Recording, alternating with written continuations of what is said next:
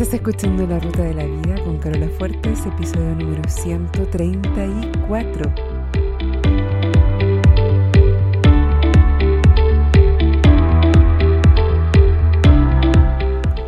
Porque lo importante no es el destino, lo importante es el camino. No se trata de lo que logramos, sino de en quienes nos convertimos en el proceso, porque solos podemos llegar rápido pero juntos llegamos más lejos. Te invito a compartir el camino. Bienvenido a la ruta de la vida. Hola a todos mis amigos y amigas de la ruta, ¿cómo están? Espero que estén súper bien, que estés eligiendo ser feliz sin importar lo que pase a tu alrededor. Espero que estés optando a propósito por crear felicidad en tu vida. Porque, ¿por qué no? El tema de hoy es súper importante. Al principio le había puesto otro título, le había puesto Los problemas son para siempre. Después pensé que nadie lo iba a querer escuchar, entonces le puse Nunca vas a estar mejor que ahora tampoco era muy grande la mejoría. Así que finalmente le puse tu capacidad para ser feliz y cómo no perderla. Yo sé que ahora sí hay muchas más probabilidades de que ustedes tengan ganas de escucharlo. Bueno, aunque suenen un poco oscuros y pesimistas los otros títulos, cuando digo que nunca vas a estar mejor que ahora, en realidad te estoy dando una súper buena noticia. Eh, a veces, y tantas veces también, vivimos persiguiendo esa felicidad, persiguiendo las diferentes cosas que se nos ocurre que nos van a hacer sentir finalmente felices. Nos inventamos un montón de historias que son más bien obstáculos que van a determinar que vamos a poder finalmente alcanzar la, la, felicidad. Es como el final de los cuentos. Después de muchas aventuras y por lo general mucho sufrimiento, es como que los protagonistas se ganan el derecho a ser felices para siempre.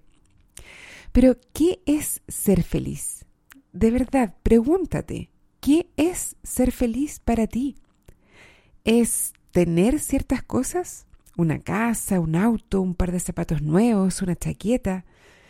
¿Es tener experiencias? Un viaje, unas vacaciones o una salida a comer a un restaurante que quieres conocer o que te gusta mucho o un trabajo nuevo, un trabajo mejor o es tener ciertas relaciones, encontrar pareja si es que no tienes o mejorar la relación con tu actual pareja si es que tienes, o tener una buena relación con tus hijos, con tus padres, con tus amigos, con tu jefe, contigo mismo.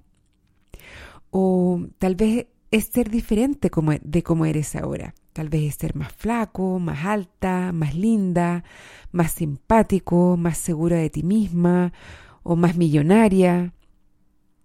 ¿Qué es ser feliz para ti? ¿Qué condiciones se necesitan? ¿Qué condiciones necesitas que se cumplan para que te puedas declarar como una persona feliz? Todas estas condiciones, por lo general, no tienen mucho fundamento. ¿Por qué crees que unos zapatos nuevos, unas vacaciones o una mejor relación con tu pareja o ser más seguro de ti mismo te van a hacer más feliz?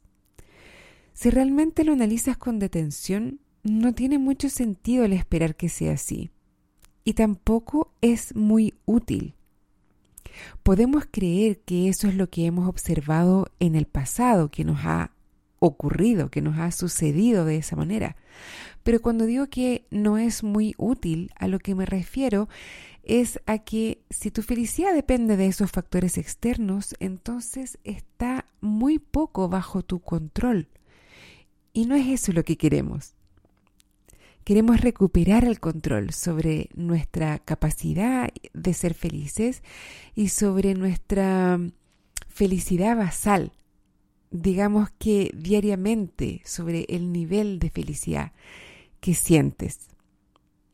Por ejemplo, cuando yo era niña yo me inventé un cuento de que cuando terminara de estudiar en la universidad y encontrara un trabajo increíble y conociera al hombre perfecto y tuviera la familia perfecta, iba a ser muy, pero muy feliz para siempre.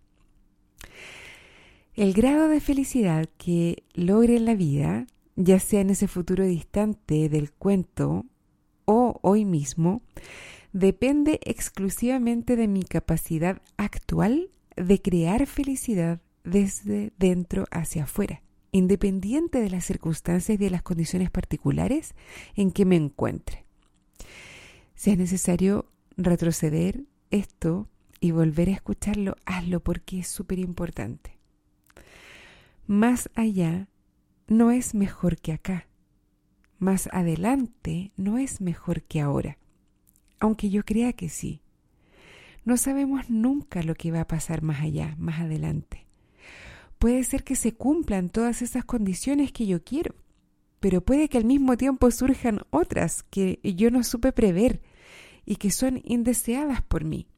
Por ejemplo, puede que toda esa lista mía se cumpla, pero además yo me enferme o algún ser querido se enferme o cualquier otra cosa en verdad. Entonces, ¿qué va a pasar? ¿Voy a ser feliz porque se cumplieron esas condiciones? ¿O voy a dejar que ese otro factor me robe de esa posibilidad? Y la vida es siempre 50 y 50. Incluso cuando en la cuenta del banco tengo mucho más dinero que lo que tenía antes. Incluso ahora que estoy casada con el hombre perfecto y tengo los hijos perfectos.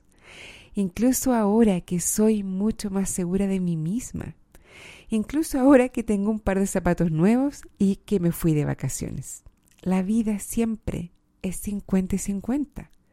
La mitad son emociones positivas o cómodas y la otra mitad son emociones negativas o incómodas. A mí no me gusta mucho hablar de negativas, pero incómodas. Independiente de las circunstancias y de mi entorno. La medida de mi felicidad entonces está determinada por mi capacidad de crear felicidad para mí misma en las condiciones en que estoy en todo momento, cualesquiera que sean, porque yo creo esa felicidad desde dentro hacia afuera. La felicidad no está ahí afuera. No necesito perseguirla ni buscarla en cosas, personas o experiencias, ni necesito cambiarme a mí misma para ahí recién poder ser feliz. Bueno, la última parte no es tan cierta porque sí necesito cambiar algo. Necesito desarrollar esta capacidad, ejercitar este músculo de crear la felicidad en todo momento, pase lo que pase a mi alrededor. Y mientras más practico esta capacidad, más feliz voy a ser cuando se logren esas condiciones. Pero no porque se hayan logrado, sino porque voy a ser experta en ser feliz. Voy a tener el músculo de ser feliz súper desarrollado. Si tu felicidad tiene que depender de algo, más vale que dependa de algo sobre lo que tú puedes tener un control directo o no. Con suficiente práctica puedes estar feliz incluso cuando las cosas que tú habías definido como condiciones no se cumplan o no se cumplan como las esperabas o las hubieras preferido, porque eres capaz de ver las maneras en que eso que está pasando es exactamente lo que necesitabas que pasara para tu mayor beneficio, aunque en el momento se sienta incómodo. ¿Qué actitudes te roban o te alejan de la felicidad? Te voy a dar seis. Uno, resistir, rechazar o juzgar lo que es, lo que pasa, lo que no puedes controlar. Es como discutir con la realidad. No tiene ningún sentido y te roba completamente de la posibilidad de estar feliz en el momento.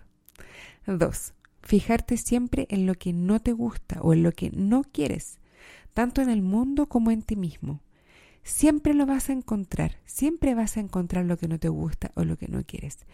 Y en lo que enfocas tu atención, eso se expande en tu conciencia y el universo, o como le llames tú, te manda más de eso.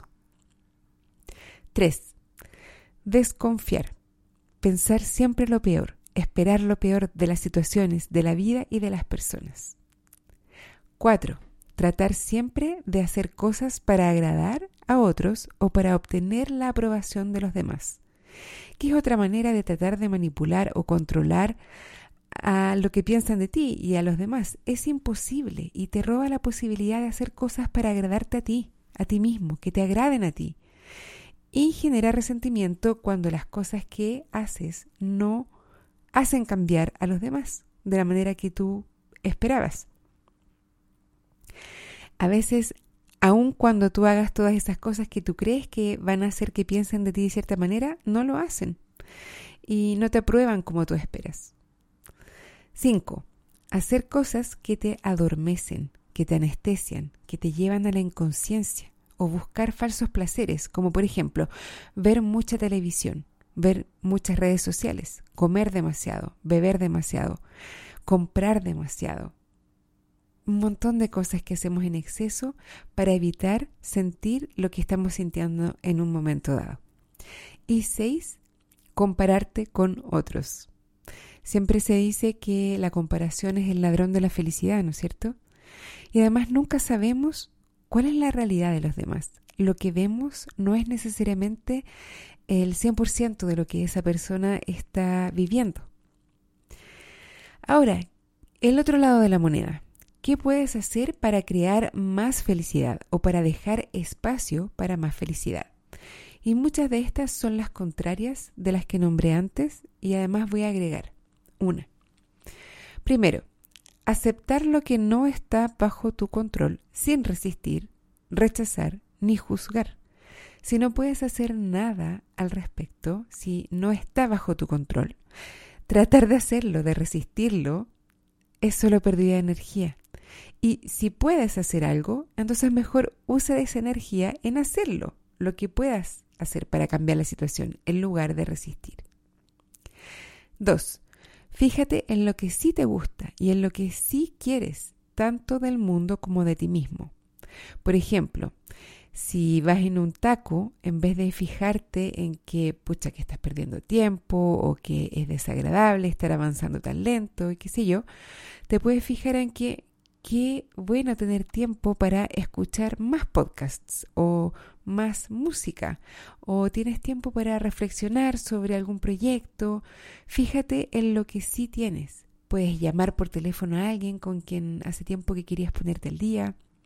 O por ejemplo, si te miras en el espejo, en vez de fijarte en todo eso que no te gusta, fíjate en lo que sí te gusta si te gusta tu pelo, si te gusta tu nariz, si te gusta el color de tus ojos.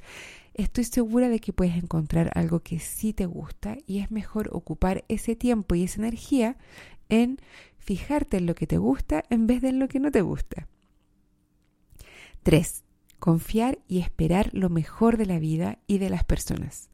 Confiar en que el universo o como sea que tú le llames siempre conspira a tu favor aunque en el momento no lo sientas así.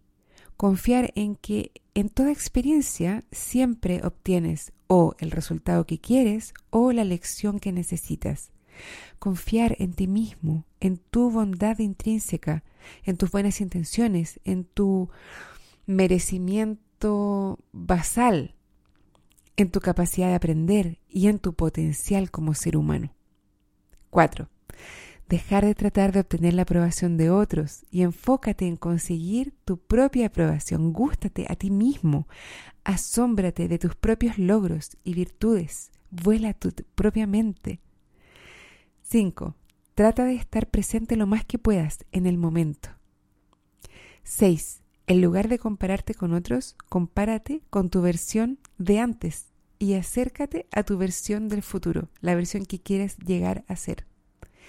Y siete, practica diariamente lo más que puedas la gratitud. Cuando realmente te das cuenta de lo muchas razones que tienes para poder ser feliz, para sentirte agradecido, es como un círculo virtuoso que ya después no cabes en ti, no puedes parar de encontrar cosas para hacer, para sentirte más feliz, para darte cuenta de lo afortunado y lo bendecido que eres. Bueno, espero que te haya sido de ayuda este episodio y si tienes algún comentario o duda o a lo mejor no estás de acuerdo con este tema o con otros de los temas que hablamos acá en el podcast, no dudes en escribirme.